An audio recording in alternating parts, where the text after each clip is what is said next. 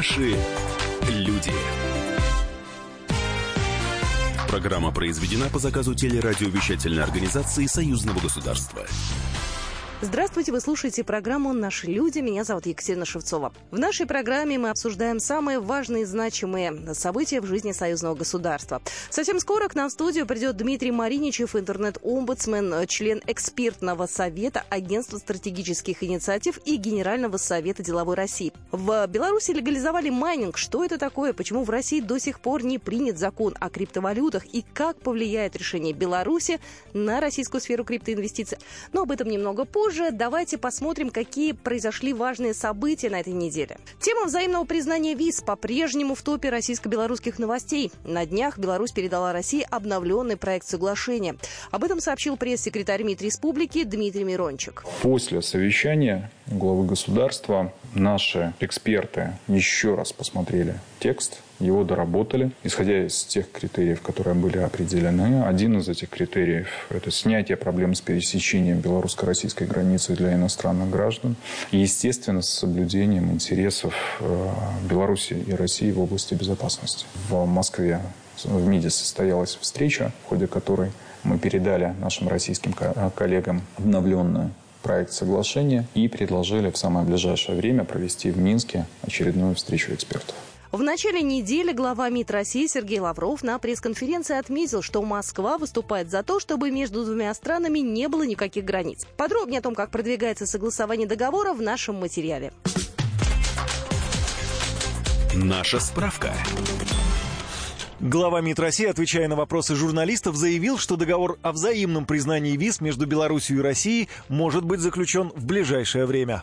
Есть договор специальный о выравнивании прав для белорусов и россиян, чтобы, останавливаясь в гостиницах белорусы в России, а россияне в Беларуси, платили столько же, сколько платит гражданин соответствующей страны, чтобы такая же была история в санаториях. Некоторые вещи пока еще не выровнены здесь. Так что целиком за то, чтобы у нас вообще не было никаких границ. Мы э, предложили оперативно согласовать договор о взаимном признании виз, который уже в высокой стадии готовности и я надеюсь, что он будет принят э, в ближайшее время. Мы к этому готовы. Минск в феврале 2017 года ввел пятидневный безвизовый режим для граждан из 80 стран, прибывающих через национальный аэропорт. В свою очередь, Россия организовала на границе с Беларусью паспортный контроль всех въезжающих в страну. За время действия в Беларуси безвизового режима удалось выявить около 500 его нарушителей. Часть из них – граждане Евросоюза, которые имеют российскую визу, но пользуются безвизовым въездом в Беларусь, откуда уезжают въезжают в Россию. Такие нарушители попадают в список лиц, въезд которых на территорию союзного государства запрещен или нежелателен. На время проведения чемпионата мира по футболу правоохранительные органы Беларуси и России создадут рабочую группу, которая будет контролировать передвижение иностранцев. О том, как будет выстроена работа, рассказал Алексей Бегун, начальник департамента по гражданству и миграции МВД Республики Беларусь. Компетентные органы также наладят обмен информацией о выданных визах, аннулированных визах в режиме онлайн, и фактически мы будем иметь новые информационные банки данных, новые информационные массивы, что, конечно, будет, будет способствовать а, более слаженной работе правоохранительных органов, а, прогнозированию миграционных потоков, анализу их, а также выработке соответствующих управленческих решений. То есть, конечно, за соглашением будет будущее. Заместитель председателя комиссии парламентского собрания по вопросам внешней политики Леонид Калашников отметил, что работа над согласованием договора о взаимном признании виз ведется активно. А мы спокойно готовим это соглашение к ратификации вместе с Беларусью. И примем его это соглашение, скорее всего, об общем визовом пространстве, несмотря на в то же время разный подход к национальных государств тем или иным визам с тем или иными странами.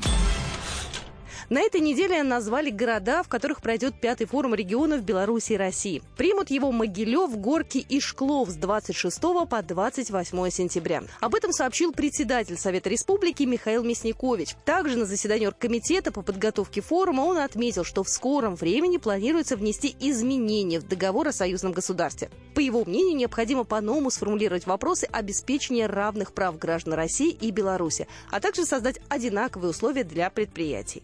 Вопросы парламентского измерения, вопросы, связанные с гармонизацией, унификацией наших законодательств, вопросы такое масштабного вовлечения в эти процессы регионов, и особенно то, что касается молодежи, потому что для них это все делается, им жить уже в новых и работать эм, экономических и правовых условиях.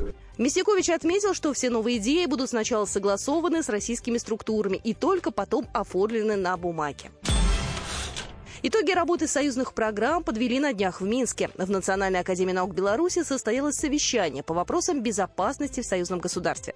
Государственный секретарь союзного государства Григорий Рапота рассказал о некоторых программах, эффективность которых показала высокий результат. У нас есть практика работы по реализации программ союзного государства, результатом которых является какой-то инновационный продукт. Это научно-технический главным образом. Хотя есть и программы военно-прикладного э, значения, э, совершенствования пограничной инфраструктуры или совершенствования оборонной инфраструктуры. Но и в этих программах есть элементы научно-технического совершенствования.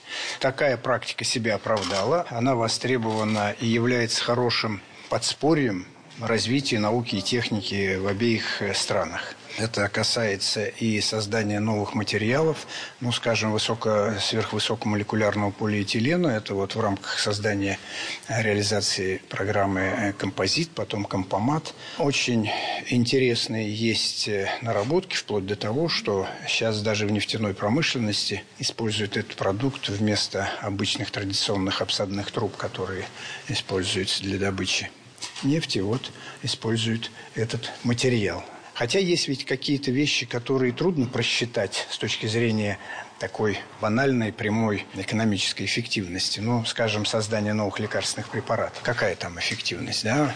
Вылеченные больные в рублях, в долларах не посчитаешь. Григорий Рапот отметил, что в 2018 году сформулировано 11 программ, на которые выделено свыше 3 миллиардов российских рублей.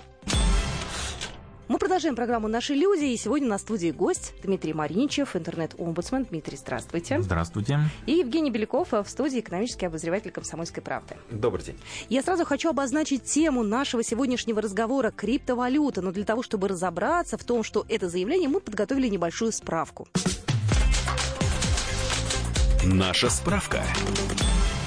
Криптовалюта – это уникальная цифровая валюта, не имеющая денежного эквивалента и существующая только в виртуальном мире. Она представляет собой зашифрованную информацию, которую нельзя скопировать или подделать. Особенность криптовалют заключается в том, что ни банки, ни государства не имеют над ними контроля. Первая криптовалюта биткоин появилась в 2009 году и остается наиболее популярной на сегодняшний день, несмотря на существование более 80 разновидностей. В 2011 году биткоин стоил 1 доллар, и эксперты не верят верили, что курс может вырасти. Однако в декабре 2017 года курс этой криптовалюты преодолел отметку в 20 тысяч долларов. Наравне с биткоином на рынке криптовалют популярностью пользуются Litecoin и Ethereum в Беларуси э, в прошлом году подписал президент Лукашенко декрет о развитии цифровой экономики. Было 22 декабря. И через три месяца после подписания этот документ уже вступает в силу, и в Беларуси официально будет разрешена криптовалюта. А мы попытаемся сегодня разобраться, э, Россия отстает от Беларуси или нет, э, и вообще, что такое криптовалюта, и насколько это для экономики страны и для обычных людей, насколько все это важно, нужно и насколько это не опасно. Разъясните, пожалуйста, нам, простым людям, что такое криптовалюта. Это, кстати, очень просто. Я думаю, что у всех будет понимание рано или поздно, не, не, не просто после сегодняшней передачи, но вообще в целом. Вся разница между деньгами обыкновенными и криптовалютами заключается в том, что иное у человека отношение э, к ценности, к передаче ценности возникает. И это иной социально-экономический уклад. философский вопрос. Но кажется, смотрите, до тех пор, пока вы будете думать, что в криптовалюту можно проинвестировать и на этом заработать, э, вам криптовалюта не нужна потому что вы считаете, что вы купите ее сегодня за рубль, а через там год, два, например, или через месяц вы получите там 5 рублей, и у вас вот 4 рубля будет дохода. Мне кажется, 99% людей, которые сейчас играют на криптовалютах, именно так и думают. И, ну, этом, год радовались. И в этом самая большая беда. Именно вот этот эффект, он похож на мыльный пузырь, который всех расстраивает, там, на пирамиду финансовую, а, кое никакая криптовалюта практически не является. Резюмирую, мы с вами на этом заработать не сможем. Так для чего же тогда она нужна, эта криптовалюта? Продолжим наш разговор через пару минут.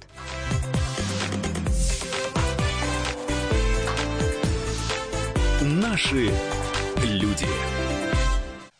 Товарищ адвокат! Адвокат! Спокойно, спокойно. Народного адвоката Леонида Альшанского хватит на всех. Юридические консультации в прямом эфире. Слушайте и звоните по субботам с 16 часов по московскому времени.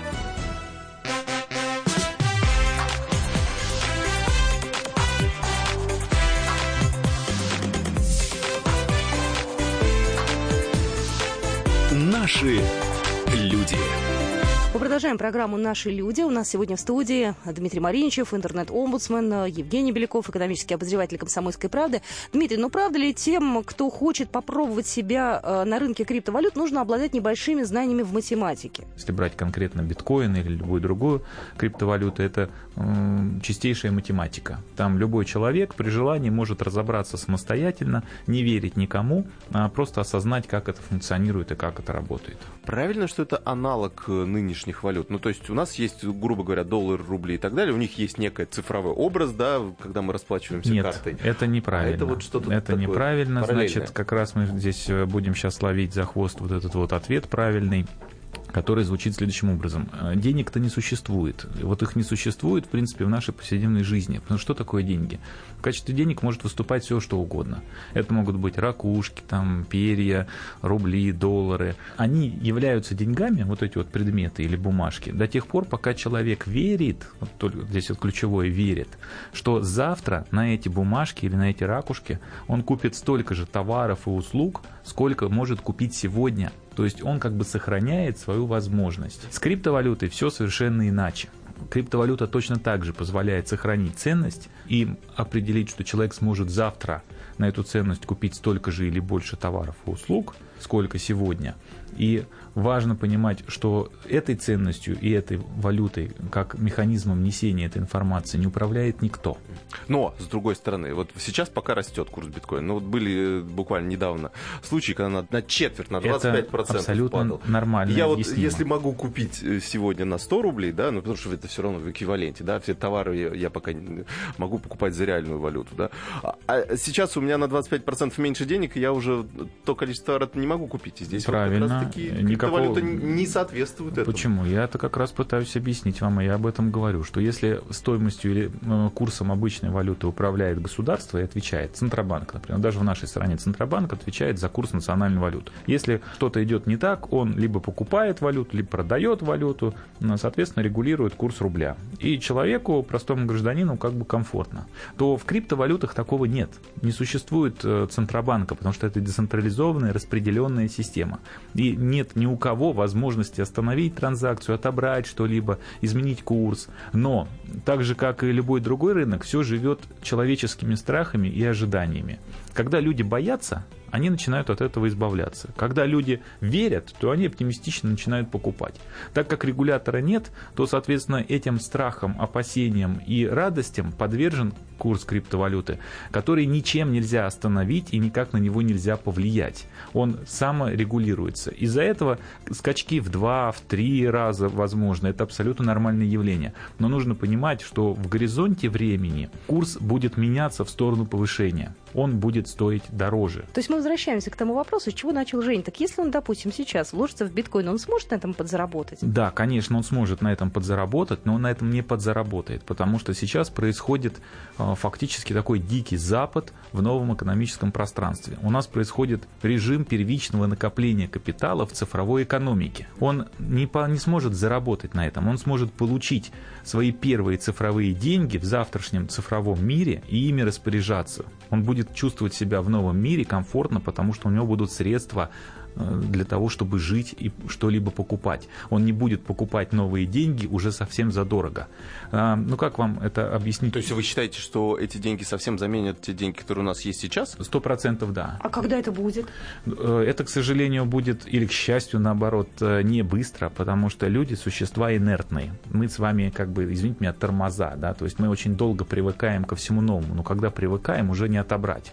В моем понимании, что минимум 10-15 лет нам понадобится на на то, чтобы проникновение цифровых валют и новых систем взаимодействия между людьми и хозяйствующими субъектами уже вот вы проснулись, допустим, через 15 лет, и бац, а бумажных денег нет. То есть вы считаете, что государство и регуляторы в виде центробанков, которые сейчас управляют денежной массой в каждой стране, они так легко отдадут вот это право эмиссии денег каким-то непонятным программистам, сидящим в разных странах мира? Э, это тоже важный момент. Все обыкновенные деньги, которые сегодня существуют э, у государств и являются деньгами на планете Земля, они имеют своего конечного бенефициара. То есть э, они пришли к нам из далекого прошлого, мы просто к ним привыкли то деньги, давайте для простоты называть биткоин, потому что, наверное, это будет всем понятнее. Вот криптовалюта мы говорим в общем, но называем это биткоином. Э, например, тот же биткоин – это общественные деньги. У него нет единого бенефициара, в пользу которого эти деньги напечатаны. То есть это чистые взаимоотношения между людьми, которые доверяют э, уже самой среде. То есть, если, когда мы верим в рубль, в доллар или в евро, мы верим некому мифическому сюзерену, государству, и говорим, что именно оно будет обеспечивать вот этот вот, вот евро, и поэтому мы его там или доллар будем покупать, а, то Биткоин вы покупаете, потому что вы верите в то, что сама доверенная среда из всех участников будет сама себя обеспечивать. Это две большие разницы, абсолютно вот вы друг другу говорите, несопоставимые. Я, я прям вспоминаю, как лет шесть назад у нас в студии сидел один из представителей пирамиды МММ 2011 в пиджачке э, и говорил точно такими же словами. Вот э, что мы не, не доверяем нынешним правительствам, что мы создали такое вот единое финансовое Он врал, пространство. Потому Естественно, что, потому я, что я сейчас слышу эти же слова, понимаете? Вот эти же слова за все хорошее и за все плохое, они, конечно же, будут звучать так, как они звучат. Но, повторюсь, а, он говорит, мы создали. То есть они фактически стали сюзеренами, опять же, выгодоприобретателями той системы, которую они создали, и говорят, она вот хорошая, она правильная. В системе биткоин вы не получите никаких процентов и не получите никаких доходов, их не существует. Их не существует. Сама по себе система – это всего лишь навсего транзакционная система по переносу ценностей и записи информации. Другими словами, это просто база данных. А, мне вот интересно, действительно, в Беларуси криптовалюты уже совсем скоро а, можно будет э, наследовать, можно будет расплачиваться. В Беларуси можно будет заниматься майнингом. А, и вообще это не будет в стране считаться э, чем-то незаконным. Вот я пытаюсь понять, Александр Лукашенко, он э, действительно такой провидец? Э, он э, пытается как-то вот следить за временем, да, и пытаться на этих информационных технологиях заработать. Я не думаю, что он провидец. Однако решение принято мудрое, на мой взгляд, потому что они все-таки дали возможность в стране получить новую вообще формацию. И надо отдать должное, что их позитивный, очень успешный опыт с привлечением IT-специалистов, э, с размещением компаний, которые занимаются разработками информационными, э, программ, программистов. То есть у них там целая такая плеяда выросла новых людей, которые фактически структурируют экономику. И этот позитивный опыт, он, конечно же, послужил основным таким фактором принятия решения по декрету. И, естественно, это очень смелый шаг, э, но очень взвешенный. Сам по себе документ э, в целом очень хороший документ. И терминология, которая в нем описана, и принципы, они э, крайне качественные и просто, можно сказать так вот, извините за простой сленг, вылизаны, да, и они не оставляют возможность дополнительной регуляторики, внесения изменений, то есть это динамическая, динамичная такая среда. Дмитрий, ну можно смело сказать, что Беларусь находится сейчас в тренде. Вообще эти технологии э, находятся на взлете, и Беларусь может вполне конкурировать со странами Европы и азиатского рынка. Александр Трещев, учредитель Российской ассоциации криптовалют, советник президента по развитию интернета, подтверждает ваши слова слова. В настоящее время между странами идет тайная война за то, кто у себя приютит э, всех людей, которые делают новые проекты в криптовалюте, в блокчейне и везде. Потому что большинство стран понятно, что за этим будущее. Но многие из них занимают выжидательную позицию. Такие страны, как э, Япония, такие страны, как э, Сингапур, как э, Арабские Эмираты, они стали очень активными для того, чтобы приютить у себя большинство молодых людей, которые видят это будущее и начинают его реализовывать. Самое удивительное, что Лукашенко удивил всех, приняв такой либеральный закон, который позволяет делать. Что это? Авантюра или э, прагматизм? Конечно, это прагматизм. Почему? Потому что, как ни странно, у него уже несколько лет есть территория особого развития, где айтишники со всей Белоруссии собраны, обслуживают практически 60 стран на аутсорсинге. То есть э, все большие проекты, которые делаются в Америке, в других самых больших странах и самых преуспевающих э, на этой ниве, большая часть такой вот работы невидимой делают как раз белорусы в этой особой экономической зоне, где на протяжении нескольких лет не менялись правила игры, несмотря на то, что налоговая служба пыталась поднять налоги и ввести туда, Лукашенко лично не дал это сделать, и начальник налоговой службы был наказан за все эти попытки, а они из года в год демонстрируют э, потрясающий рост, на сегодняшний день зарабатывают уже в районе миллиарда долларов ежегодно, предоставляя эти услуги. Поэтому Лукашенко оказался самым хитрым, потому что, как и часто бывает, здесь драйверами роста являются не самые умные, не самые продвинутые, а самые хитрые и самые быстрые. Поэтому нет, это не авантюра, это, это расчет. Александр Трещев был у нас в эфире, учредитель Российской ассоциации криптовалют, советник президента по развитию интернета. А мы вернемся в программу «Наши люди» через пару минут.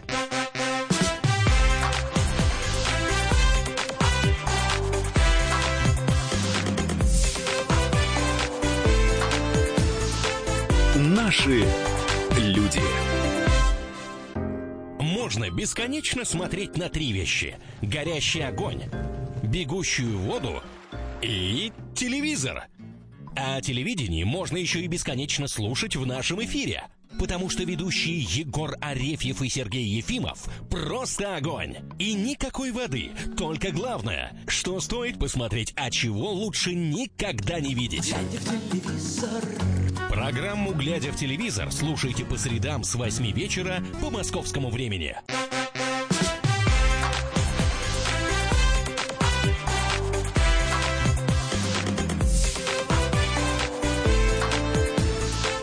Наши люди.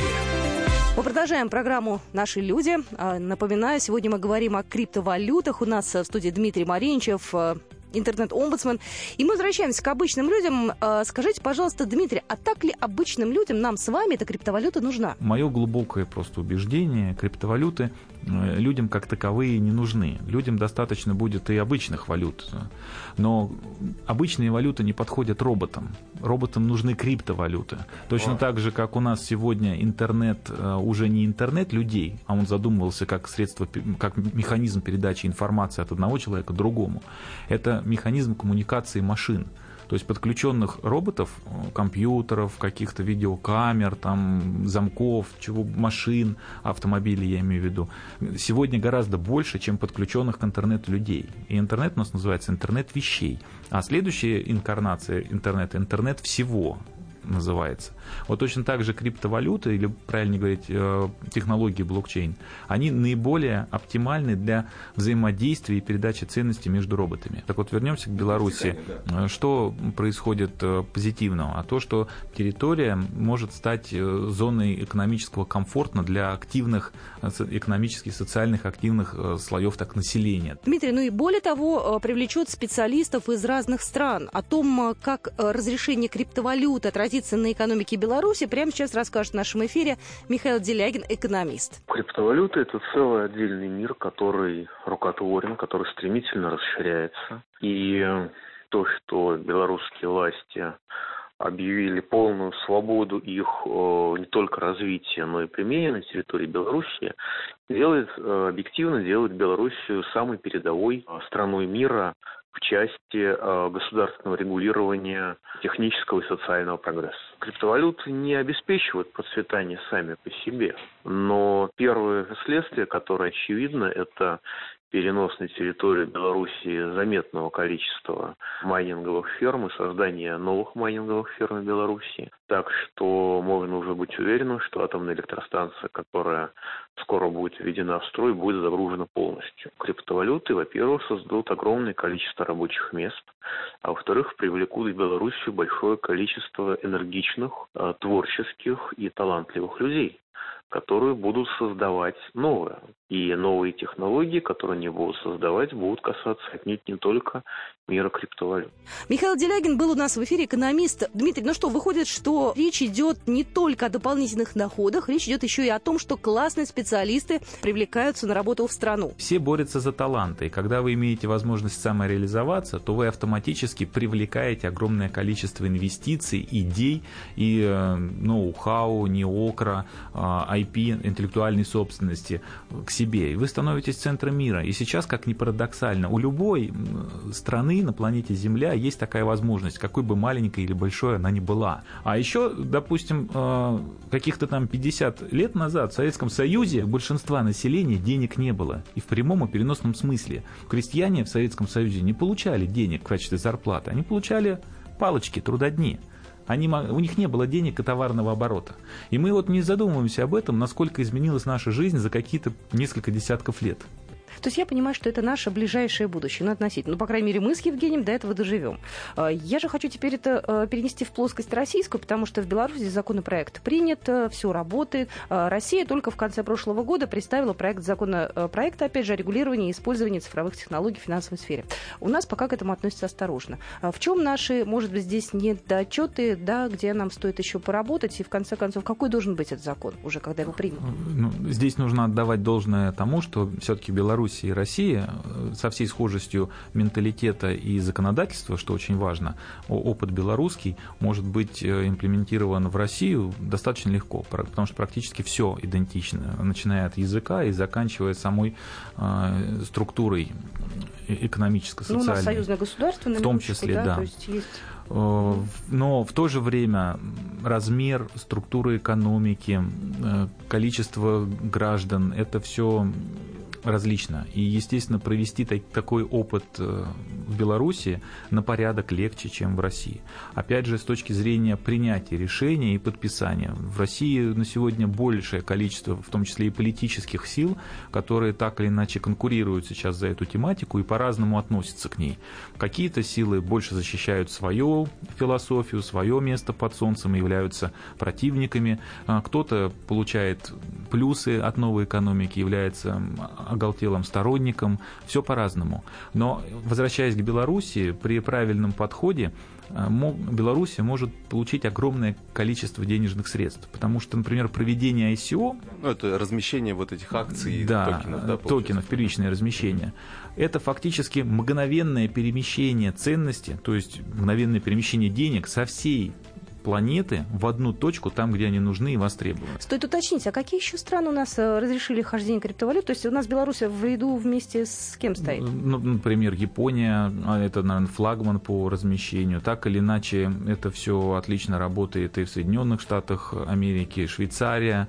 Соответственно, вот э, чем-то, наверное, Беларусь сейчас похожа на Швейцарию. Точно так же вся э, новая цифровая экономика замкнута на некую регуляторную песочницу, парк высоких технологий, технологий, через резидентов которых все и происходит. То есть это не, не оголтелое разрешение и возможность всем и вся. Это все-таки э, некая такая уникальная система, где можно еще и придавить, если что-то пойдет э, недолжным образом. Но это же правильно я понимаю, что вот все эти э, элементы разрешения, да, это же тоже по сути регулирование, но это противоречит основной идее, да, криптовалют, которые что вроде как дерегулируемое все это. А, но, это но, но в любом случае, если они хотят работать на территории той или иной страны, нужно какое-то регулирование регулирования. Это не, не, не совсем тоже верно. А, разрешено все и вся.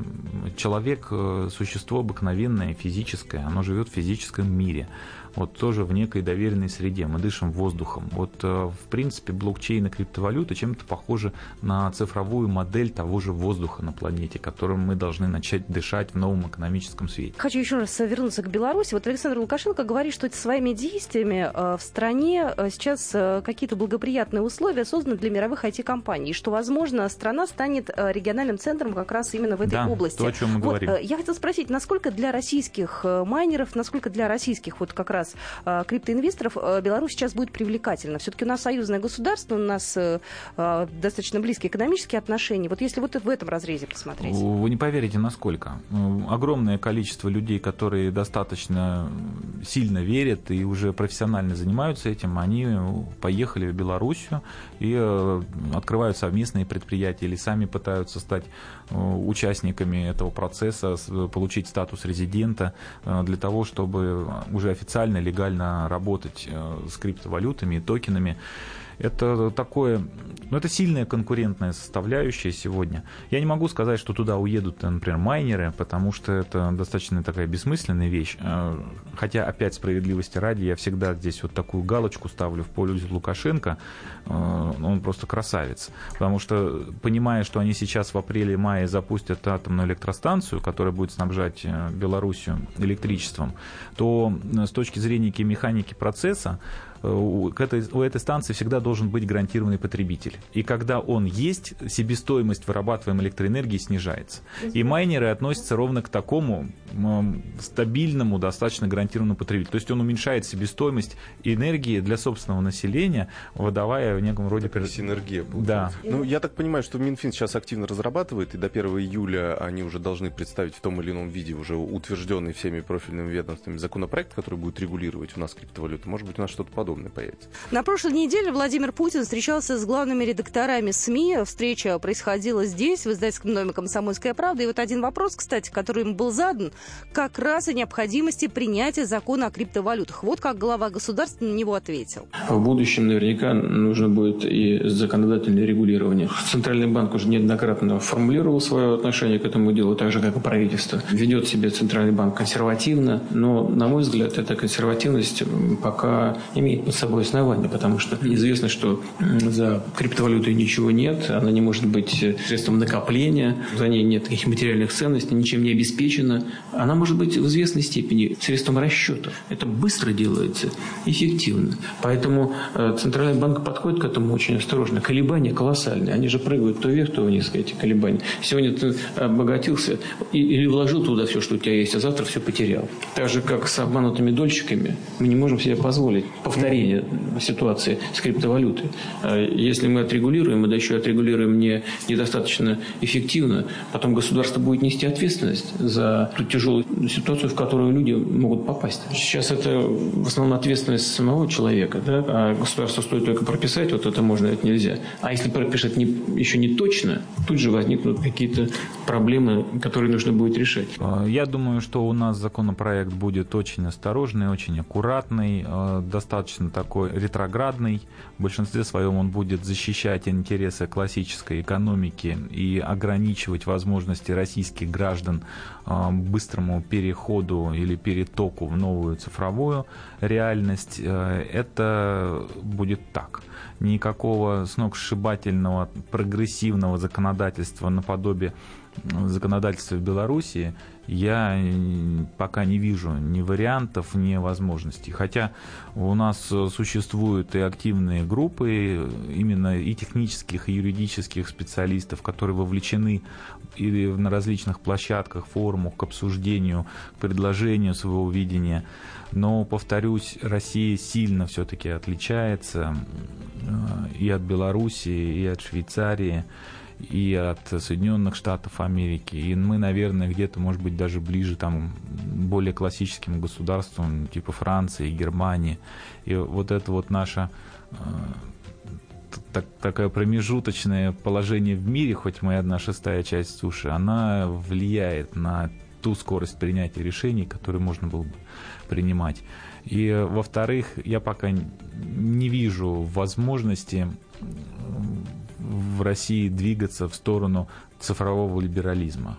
Пока то, что у нас есть основной тренд, это так, а, оцифровывание модели государства с точки зрения предоставления, например, сервисов и услуг государственных а, для граждан. Но это все, э, опять же, те же иерархические клиент-серверные технологии, они также хороши, они замечательно выполняют многие функции, но эта модель ближе такой китайской. Вот в Китае вообще иерархически построенное цифровое государство. Там не сильно подразумевается возможность либерализма с точки зрения а, разрешения движения каких-то хозяйственных отношений в виде криптовалют. Это не, не та формация и не та ментальность.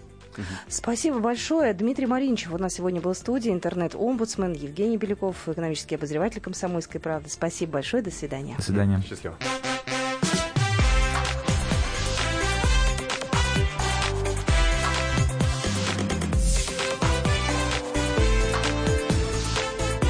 Наши люди. Программа произведена по заказу телерадиовещательной организации Союзного государства. Рецепт приготовления лучшего утреннего шоу от Михаила Антонова и Марии Бачениной. Это очень просто. Берем главные темы из интернета. Добавляем щепотку экспертов. Затем обжариваем главную тему желательно с двух сторон. Периодически приправляем все это мнениями слушателей. Иронию и сарказм добавляем по вкусу. Наслаждайтесь. Утреннее информационное шоу «Главное вовремя» с Михаилом Антоновым и Марией Бачениной. Слушайте по будням с 7 часов утра по московскому времени.